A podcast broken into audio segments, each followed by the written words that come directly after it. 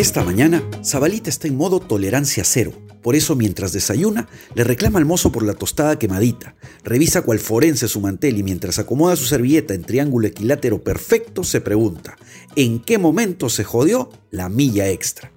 Exigencia, amada por unos, odiada por otros. La exigencia, señores, es aquella cualidad que separa los buenos trabajos de las obras maestras. Pero claro, eso lo hemos oído hasta el cansancio.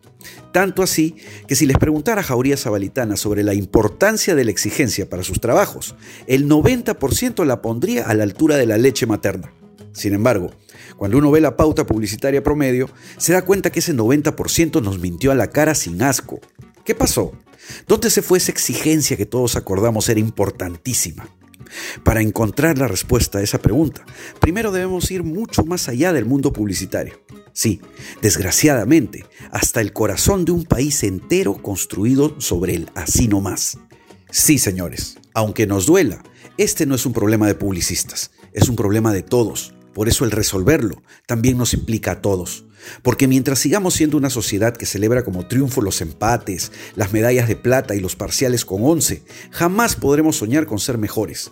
Y eso es triste, muy triste. Por eso, mis entristecidos abalitanos, si queremos soñar con reconocimientos, premios y grandes logros, primero debemos aprender a practicar el solitario y disciplinado rito de la autoexigencia. Sé tu mejor maestro, le decía el chinito ciego a un joven David Carradine en Kung Fu. Y tenía razón, pero en esta ocasión queremos meterle rocoto sabalitano a esa oriental frase para convertirla en sé tu más duro juez. Postura mucho más incomodante que te llevará a nunca estar tranquilo con tu trabajo hasta que de verdad estés contento con él. Y es en esta autoadministrada milla extra que lo genial aparece. Se los juramos por la zarita, Jauría Zabalitana.